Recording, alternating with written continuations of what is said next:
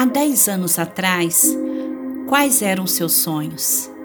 Destes, quais que você conseguiu realizar? Quais sonhos perderam sentido para você?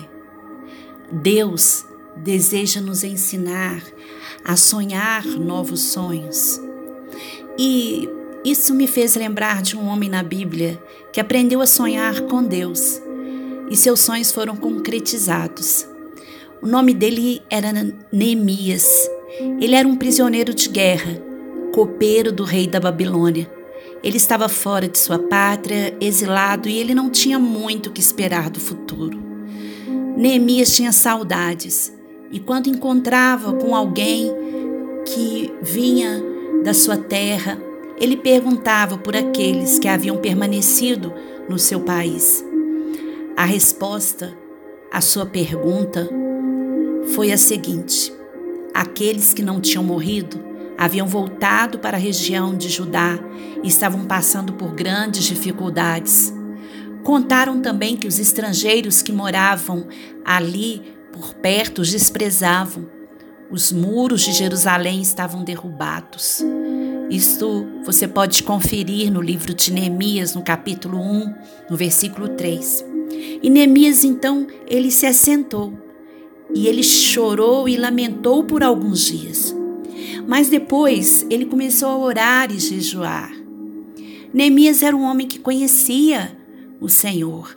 Por isso, a sua falta de perspectiva não se transformou numa multidão de sonhos sem nexo ou em arrogância, vaidade. À medida que ele se entregava a Deus, à medida que ele orava, o Senhor começou a fazer brotar no seu coração uma esperança, um sonho, uma visão. E em oração, Neemias começou a lembrar das promessas de Deus. E ele começou a sonhar com a restauração do seu povo, da sua terra. Eu quero motivar você hoje a orar e meditar na palavra do Senhor, para que Ele inicie algo novo em nós. Porque Deus traz novos sonhos, nos ensina a olhar para trás e trazer à memória o que pode nos dar esperança. E todo esse processo começa quando nós vamos até Ele em oração, confiando em Sua palavra. Jesus disse: Tudo é possível aquele que crê. O Senhor nos ensina que é possível sonhar e ver esses sonhos serem concretizados. Então hoje, inicie novos sonhos, mas comece-os na presença de Deus, em oração, crendo e confiando que Ele é poderoso para fazer infinitamente mais do que tudo que pedimos ou pensamos. Deus abençoe você.